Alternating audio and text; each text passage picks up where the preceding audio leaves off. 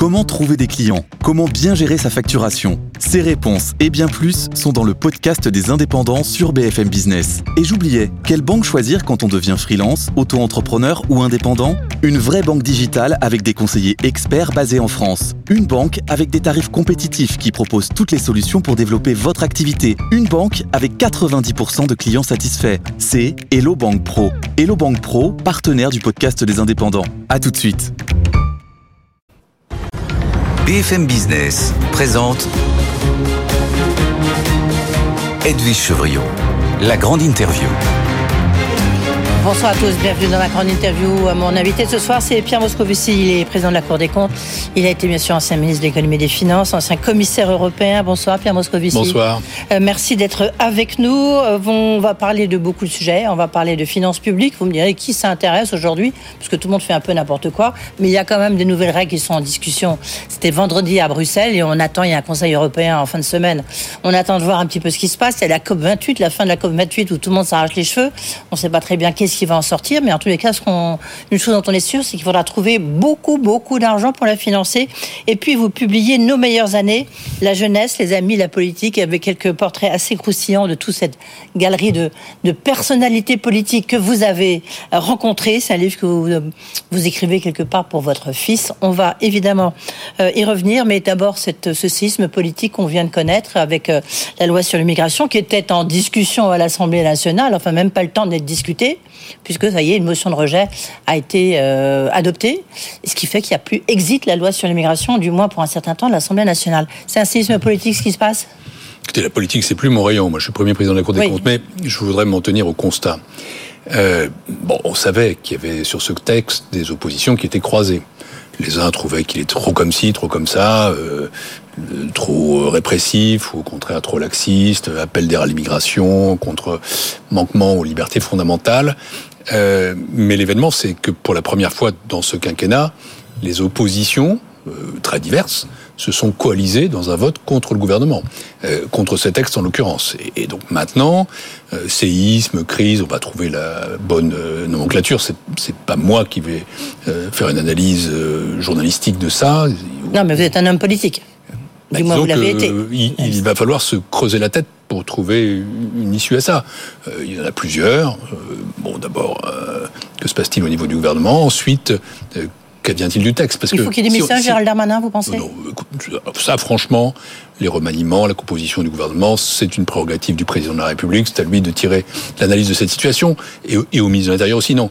Si, si on regarde juridiquement, parce que c'est à ça que je m'en tiendrai, le fait que ce texte soit rejeté signifie qu'il, si rien n'arrive, il retourne au Sénat, euh, que le Sénat reprend le texte à zéro sur la version originelle, et ensuite qu'il le modifie probablement à nouveau dans les mêmes termes qu'il l'a modifié avant, et puis euh, voilà, la suite des choses se passe. Alors, tout ça, euh, je ne veux pas faire de commentaires à chaud, d'autant que je ne peux pas faire de commentaires du tout, mais disons que c'est quand même, allez, un événement politique, qu'en effet, les oppositions, pour la première fois au cours de ce quinquennat, se soient coalisées pour voter contre un texte du gouvernement. Elles, avaient failli le faire déjà sur un 49.3.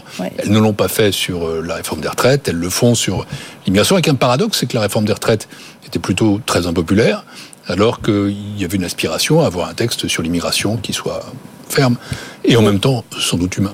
Vous dites un événement politique, Pierre Moscovici. Oui. C'est là où ça rejoint quand même votre sujet, votre position, parce que euh, on a vu que la, la, note de la France a été maintenue tout juste par son Poor's il y a quelques jours, euh, mais en même temps, on voit bien que ça fragilise le gouvernement, ça fragilise Emmanuel Macron, donc ça fragilise la France. Est-ce que vous redoutez que ça a des conséquences? Ça en a forcément, je ne sais pas de quelle nature, euh, mais euh, tout ça, au fond, est, inclus dans la donne politique initiale de ce quinquennat. À savoir que le président de la République a été réélu, il a été réélu nettement face à Marine Le Pen, mais ensuite les Français, dans l'élection législative qui a suivi, ne lui ont pas donné de majorité. Et donc on voit qu'il y a une forme d'inconfort dans lequel le gouvernement vit, qui se manifeste aussi par le nombre de 49.3 extrêmement élevé sur les textes financiers en particulier, euh, dans lequel il avance. Peut-être aussi, d'ailleurs, y a-t-il de la part de parlementaires, indépendamment de leur opinion sur le fond, une forme de frustration par rapport à la multiplication des 49.3. Et derrière ça, il y a aussi euh, le fait qu'il n'y a pas de coalition gouvernementale. Bref, on pourrait tirer le fil, euh, et on le fera sans doute, et, et, le président de la République, euh, qui est, je le rappelle, le maître des horloges et, et le, le, maître du jeu institutionnel, en tirera les conclusions qu'il croit devoir tirer. Mais est-ce que, pour vous, il y aura des conséquences économiques et financières sur cet événement politique? C'est extrêmement, extrêmement difficile à dire parce qu'encore une fois, euh, il peut y avoir une gradation de réaction, il peut y avoir ensuite des enchaînements, soit ça peut rester mm. assez modéré. Si après tout le texte retourne au Sénat puis revient à l'Assemblée, disons que c'est un délai euh, important. Il peut y avoir d'autres conséquences qui sont tirées. Vous noterez simplement, puisque vous parlez des euh, agences de dotation, que plusieurs d'entre elles, euh, c'était pas le cas d'ailleurs de Standard Poor's, ont, ont, souligné à quel point la stabilité politique, la stabilité des institutions est un facteur important pour leur jugement. Donc, ça veut dire simplement une chose, c'est que nous allons être observés et que par rapport à ce qui se passe dans les jours qui viennent, dans les semaines qui viennent, il faut aussi avoir en tête cette donne internationale, cette donne économique, cette donne financière, dans la mesure où nos finances publiques, reste euh, dans une position assez fragile. Oui, on va y revenir, comme vous pouvez imaginer. Quand vous publiez Nos meilleures années, on viendra sur le livre, euh, votre livre ensuite, Pierre Moscovici, mais Nos meilleures années, elles sont derrière nous, hein, nos meilleures années, parce que là, c'est quand même des, années un peu compliquées. Je ne veux pas jouer les nostalgiques. Ce hmm. C'est pas l'objectif de ce livre, c'est pas son objet. C'est un peu un clin d'œil au cinéma italien, au cinéma américain, à des films avec Grace hmm. Force, Streisand ou à d'autres. Mais euh, ce que j'ai voulu dire dans ce livre, euh, en l'écrivant, c'est qu'en effet, il me semblait que le débat public en France euh, s'était affaissé, que l'attrait pour la politique, que la qualité du débat politique, tout ça avait reculé assez fortement, et que ça m'inquiétait pour la démocratie française, comme je suis inquiet d'ailleurs pour la démocratie européenne, comme je suis inquiet pour la démocratie à l'échelle mondiale, face à, ce qu'on constate, c'est-à-dire la montée certains appellent ça des populismes, ou des radicalités, ou des idées simples. Au fond, un mélange de violence, de simplisme et d'absence de recherche de solutions réalistes. Et j'ai voulu simplement rappeler que la politique pouvait être, comment dire, un univers normal dans lequel se confrontent une gauche de gouvernement, une droite de gouvernement, un centre de gouvernement, et dans lequel, euh, au fond, les uns et les autres ont des solutions différentes qui s'opposent, mais qui finissent quand même par déboucher sur des solutions et sur des majorités. Alors, il y, a, il y, a, ce qui se passe en France, et aussi ce qui se passe au niveau européen, un Conseil européen en fin de semaine, où on parlera de l'Ukraine, hein, euh, savoir si euh, Viktor Orban, Orban, président hongrois, arrive à bloquer l'aide que l'Europe veut verser, les 50 milliards qu'elle veut verser à l'Ukraine, et puis savoir si l'Ukraine doit ou pas euh, rentrer au sein de l'Union européenne. Mais je voudrais qu'on parle de ce pacte budgétaire. Vous me permettez de dire quand même un mot là-dessus oui, oui, Très rapide. Euh, ce qui se passe en Ukraine, c'est décisif pour nos démocraties. C'est vital. C'est pas un sujet lointain. Et donc, dans cette mesure-là, moi, je souhaite vraiment que l'Europe montre sa détermination à aider les Ukrainiens face à l'agression de Vladimir Poutine. Si on ne le fait pas, alors à ce moment-là, nous donnons un signe de faiblesse qui euh, est énorme et qui nous menace. Et la deuxième chose, c'est que oui, dans ce contexte-là, même si ça change géopolitiquement l'Europe, il faut aller vers des négociations d'adhésion avec euh, l'Ukraine. Pour moi, ça me paraît déterminant. Et donc, je connais les réserves ou les oppositions de Vladimir Orban dont il n'est pas non plus mystérieux qu'il a des relations avec Vladimir Poutine qui sont meilleures que celles d'autres. Il y a des négociations aussi. Euh, moi, j'ai été commissaire européen, j'ai été ministre des Affaires européennes, j'ai été parlementaire européen. Mmh. J'aime l'Europe. Il faut tenir bon. Oui. Oui, c'est pas, pas évident. Il faut tenir bon face à ses propres membres. Hein. Face à ses propres membres changer, et avancer, avancer. Il faut peut-être changer le fonctionnement de l'Europe. Justement, si on parle du pacte budgétaire européen, il y avait un ECOFIN euh, vendredi qui est en train d'accoucher de quelque chose. J'ai une question d'abord un peu basique quand même. À quoi ça sert de faire des pactes budgétaires européens, des traités de Maastricht, euh, des règles que personne ne respecte Même pas, les Allemands? C'est pas du tout exact, euh, bah, Non. Il y a 10 pays qui sont en procédure de, déficit excessif. J'ai été ministre des Finances de 2012 à 2014 et j'étais commissaire européen mmh. de 2014 à 2019. Et mon portefeuille, c'était précisément de faire respecter les règles. Mmh. Quand j'ai quitté la Commission européenne en 2019, c'était en, phase pré-Covid. Il n'y avait pas de quoi qu'il en coûte. À ce moment-là, tous les pays de la zone euro, tous, y compris la France, étaient sortis de la procédure pour le déficit excessif. Mais, là, il y a en plus la guerre en Ukraine, la guerre de, l'énergie. Vous savez, il y, a, une phrase latine qui dit pacta sunt servanda. Les règles sont faites pour être respectées. Et donc, euh, ce qui s'est passé depuis, ce sont des événements extraordinaires. C'est la crise Covid d'abord, et quoi qu'il en coûte. C'est ensuite la crise énergétique, c'est la crise ukrainienne. Et maintenant, maintenant, il est indispensable que nous ayons un chemin commun pour revenir à des finances publiques saines. Disant ça, c'est pas pour dire les critères doivent être appliqués de manière rigide, c'est pas pour proposer une politique d'austérité que je n'ai jamais défendue. C'est simplement pour dire que les finances publiques, c'est un, c'est un sujet de société au fond. Vous savez, vous disiez que personne s'y intéresse. On a tort. Parce que quand un pays est très endetté, c'est le cas de la France. 3 000 milliards de dettes. 3 000 milliards de dettes, 110% du PIB mm. au moins. Quand un pays est très endetté, comment peut-il, vous parliez tout à l'heure de la COP 28, comment peut-on financer la transition écologique, euh, la transition numérique, des politiques d'éducation modernisées, des politiques sociales eh efficaces. c'est la question que je vais vous poser. on ne peut pas le faire. Et donc, donc, j'en déduis une chose. Mm. Je ne sais pas où on va atterrir, mais il faut des règles, oui, qu'elles soient rétablies, parce que nous ne sommes plus dans le quoi qu'il en tout. Il faut des règles réformées, parce que les règles actuelles sont des règles, comme on dit en économie, procycliques, qui ne fonctionnent pas, qui sont trop compliquées, trop rigides. Et donc, moi, je pense que la base que procure la Commission est assez bonne. Ce compromis vous paraît intéressant alors, on va vers ce compromis. Il n'est pas fait. Je pense que le compromis, c'est entre deux choses, si vous voulez. C'est entre, d'une part, une thèse de la Commission qui pourrait aller assez bien. La France, qui au fond, on, juge chaque pays en fonction de son profil national de dette. one-to-one quelque part. Donc c'est un peu d'appropriation. Mm. Euh, ça, l'Allemagne n'aime pas parce qu'elle ne veut pas que la Commission joue ce rôle, alors qu'elle joue de plus en plus. Et donc eux, ils ont proposé de réintroduire des plafonds qui sont plus rigides. 0,5. Enfin, voilà, 0,5. On va aller peut-être vers une situation, en tout cas c'est la provision franco-allemande, où en réalité on dit c'est 0,5, mais en incluant la charge des intérêts de la dette, donc ça fait à peu près 0,3 ça peut fonctionner. En tout cas, ce qu'il faut, c'est deux choses, je le redis. Un, rebrancher les règles, et elles le seront de toute manière. Il vaut mieux des règles nouvelles, deuxième chose, que les règles anciennes qui sont trop rigides. Et, et troisième chose, quand même, pour un pays comme la France, ça veut dire une chose, c'est-à-dire que l'assainissement de nos finances publiques, ah. le désendettement, le, la restauration de marge de manœuvre de nos finances publiques, c'est indispensable. C'est pas de la poudre de perlimpinpin. Non, non, mais ça, on le sait bien. En plus, vous le dites souvent, vous le euh, répétez. Euh, le CDE vient de, dire en disant que de toute manière, les prévisions du budget 2024 sont intenables. Euh, vous nous direz si vous pensez la même chose. Mais en même temps, moi, j'ai écouté Bruno Le Maire il y a quelques jours, justement, c'était jeudi avant les coffines, et il dit on, on doit absolument investir. Nous avons trois ans pour investir et pour construire les 30 prochaines années. Or, il y a justement la révolution de l'IA, il y a la révolution COP28, enfin transformation euh, écologique. On, voit bien qu'on est à un moment charnière et il y a la défense. Donc, il, faut absolument investir massivement. Je vais, je comment je vais prolonger ce que dit Bruno Le Maire. Je suis aussi président du Haut Conseil des finances publiques, qui porte des avis sur les projets de finances. Euh, au fond, il y a deux choses.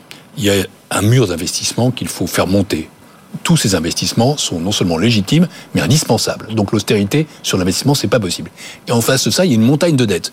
Si vous ne faites pas diminuer la montagne de dettes, vous ne ferez pas monter le mur d'investissement. Autrement dit, pour arriver à financer les investissements de demain, il faut se désendetter aujourd'hui. Oui, mais où les économies, c'est forcément, ça conduit forcément à l'austérité quelque part. Non, pas du tout. Ça pèse sur la croissance, non quand, on a, quand on a un pays qui a 56% de dette publique dans le PIB. C'est-à-dire 8 points de plus que le reste des pays de la zone euro. Qu'on ne me fasse pas croire qu'en analysant intelligemment les dépenses publiques, ça s'appelle des revues de dépenses publiques, on ne va pas trouver des sources à la fois d'économie, mais aussi d'amélioration des politiques publiques. Je vais citer deux exemples. Les aides aux entreprises, par exemple. Et deuxième exemple, la politique du logement, dont on voit bien, nous sommes dans une crise du logement, donc il faut des dépenses publiques. Oui, mais vous, voulez supprimer des aides au logement en ce moment? Non, je pense qu'il faut bâtir une politique différente. C'est pas à moi de le faire, mais je constate qu'on dépense deux fois demi plus que dans le reste de, la zone euro et qu'on n'a pas de résultat en termes de, construction et pas grand résultat non plus dans les mouvements vers le logement social. Donc voilà une politique qui doit être redessinée. Euh, moi, je, je n'appelle pas du tout à faire des économies sèches. J'appelle pas du tout à faire des plans d'austérité. J'appelle à soulever le capot de la dépense publique, voir ce qui marche, on le garde voir ce dont il est besoin pour demain, on investit et voir ce qui ne marche plus. Aide aux entreprises, par exemple. Qu'est-ce que qu'est-ce que qu'est-ce qu'il faut faire? Il faut euh, arrêter de, enfin, de baisser les cotisations euh, sociales. Qu'est-ce qu'il faut faire à votre avis?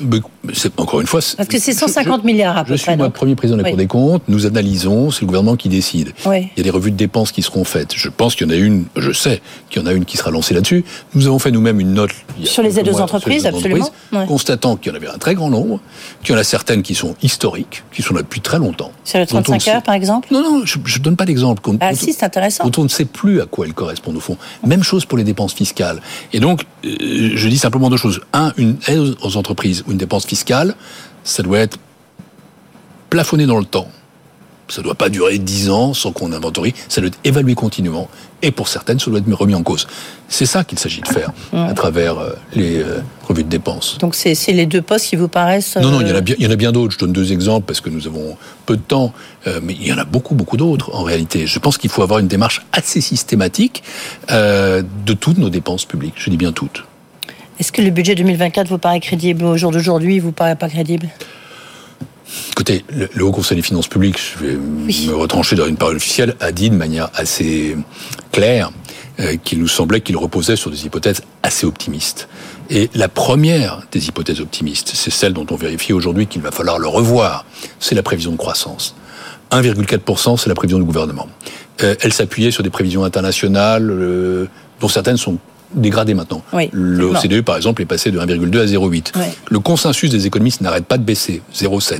Mm. Les constats qu'on fait, y compris sur la microéconomie, montrent que nous sommes maintenant dans une phase de croissance ralentie. Donc, à un moment donné, si on adapte la prévision de croissance, qui peut être nécessaire, il faudra aussi euh, adapter les dispositifs de finances publiques. Autrement dit, 4,4% dans ces conditions-là, euh, alors avec en plus une inflation qui ralentit, et tant mieux, mais qui a des conséquences sur la dette, euh, ça devient assez optimiste. Je dirais pas pas crédible, mais optimiste.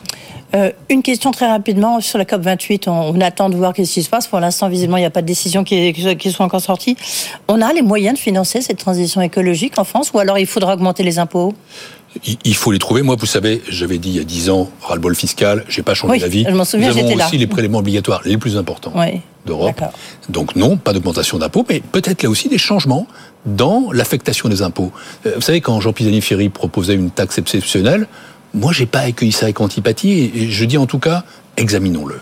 Ayons un débat sans tabou, parce que ne pas financer la transition écologique, c'est une faute pour les générations futures. Je suis père, vous l'avez dit, d'un enfant petit qui a 5 ans. Je pense au monde qui l'attend. Je ne veux pas d'un monde brûlant pour lui et pour nos enfants. Juste en conclusion, pourquoi vous avez écrit ce livre? C'est vrai qu'on pourrait vous garder pendant une demi-heure tellement il y a de sujets. Pourquoi vous avez écrit ce livre maintenant? Pour deux raisons. Parce que d'abord, je voulais que mon fils, euh, qui a 5 ans, sache un jour ce qu'avait fait son père. Et son grand-père, et sa grand-mère. Voilà, moi j'avais eu un père qui ne m'a rien dit jusqu'à 40 ans, un survivant de la Shoah. Loi du silence, j'ai voulu parler. Et puis la deuxième chose, c'est parce que le débat public, je l'ai dit, m'inquiète. Euh, je ne fais plus de politique, mais je reste un citoyen.